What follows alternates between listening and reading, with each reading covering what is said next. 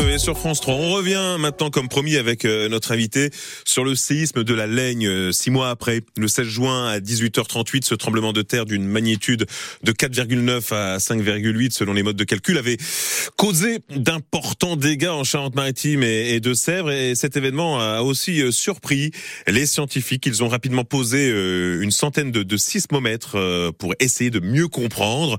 Et pour en parler, ben, nous sommes avec le sismologue Clément Perrin, enseignant chercheur à l'université de Nantes et à l'Observatoire des, sciences de l'université Nantes-Atlantique. Il est avec Éric Lebihan.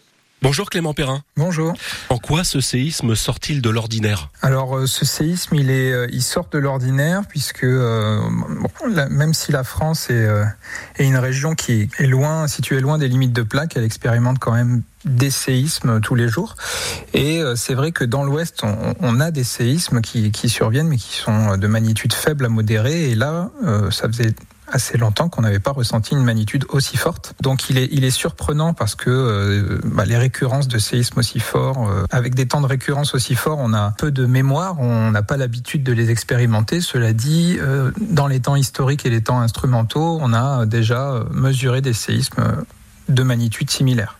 La faille en question n'était pas vraiment euh, connue ni cartographiée? Alors euh, effectivement, ça, ça a été aussi une des surprises parce que euh, dans l'ouest de la France, on sait qu'on a énormément de failles hein, qui sont héritées de temps très anciens. Notamment, il y a, plus de 300 millions d'années, on avait une chaîne de montagnes comparable à l'Himalaya qui maintenant a, disparu, mais on a encore plein de cicatrices dans l'ouest, donc plein de failles.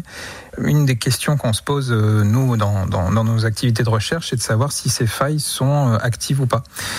Euh, le séisme qui a eu lieu euh, en juin dernier a activé une faille qu'on ne connaissait pas avec des directions qui sont assez exotiques par rapport à celles qu'on peut observer euh, dans la morphologie. Ce séisme vous a permis de, cumuler des milliers de données. Ça a permis d'identifier près de 600 répliques sur une période donnée, c'est ça? Oui, c'est ça. Oui, on a pu euh, aller instrumenter la zone euh, très rapidement dès le lendemain euh, du séisme pour enregistrer un maximum de répliques parce que suite à un séisme, on a tout le temps des répliques hein, qui, qui décroît rapidement dans le temps. Donc, il faut vite aller sur le terrain pour avoir un maximum d'informations.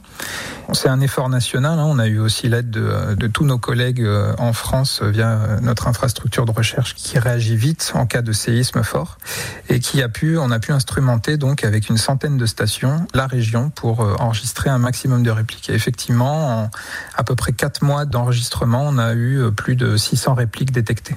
En affinant vos données, euh, vous avez pu situer plus précisément la, structure du séisme entre Mosée-sur-le-Mignon et euh, la Laigne, c'est ça? Oui, euh, en fait, la, majeure partie donc des répliques s'est concentrée, on va dire, à, mi-distance entre la Laigne et Mosée-sur-le-Mignon, et a très bien imagé cette structure planaire, donc qu'on peut rattacher à une faille. Donc les, répliques vont avoir tendance à se localiser sur le plan de faille ou, ou en tout cas dans la très proche de ce plan de faille et à illuminer finalement la zone qui a rompu lors du séisme. Et donc c'est, ça correspond effectivement à, une zone euh, qui est située entre 2 et 5 km de profondeur et qui fait à peu près 2 euh, km de long, située à mi-chemin entre la Laigne et Mosée-sur-le-Mignon et avec une orientation plutôt euh, nord-sud. Il est tout juste 7h55 sur France Bleu et en simultané sur France 3, six mois après le, le séisme qui a secoué la Charente-Maritime.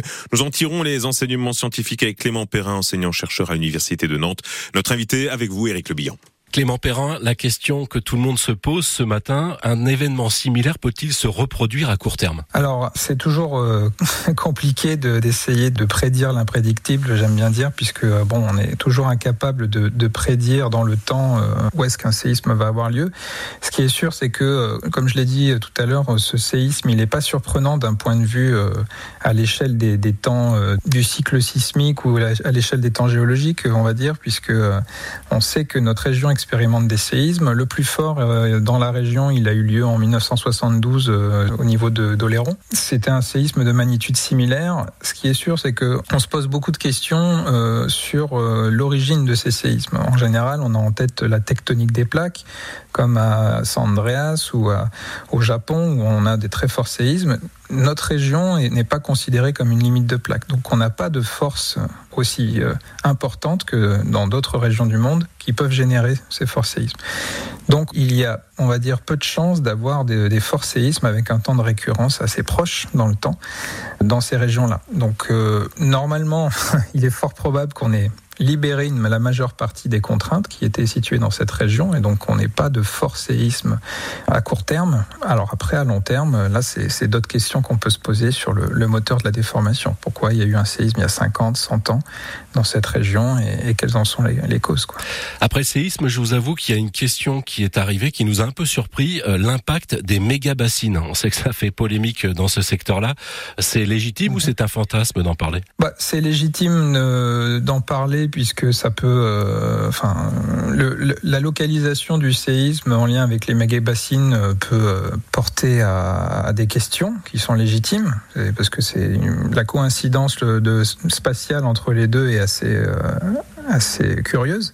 Après, euh, d'un point de vue, on va dire, d'analyse scientifique de l'impact des mégabassines, là, on, peut affirmer euh, sans problème que les mégabassines en elles-mêmes ne peuvent pas créer euh, de séisme de cette magnitude-là, puisque l'état de, contrainte généré par le chargement en eau est beaucoup trop faible pour créer l'énergie libérée au cours de ce séisme. La question qu'on peut se poser, par contre, c'est est-ce que cette faible variation de contrainte liée aux mégabassines, ou alors juste des états de contrainte qui peuvent changer liés au pompage ou au remplissage en eau en profondeur. Est-ce que ça, ça peut influencer et jouer ce rôle d'allumer de, la mèche sur un séisme qui devait avoir lieu de toute façon?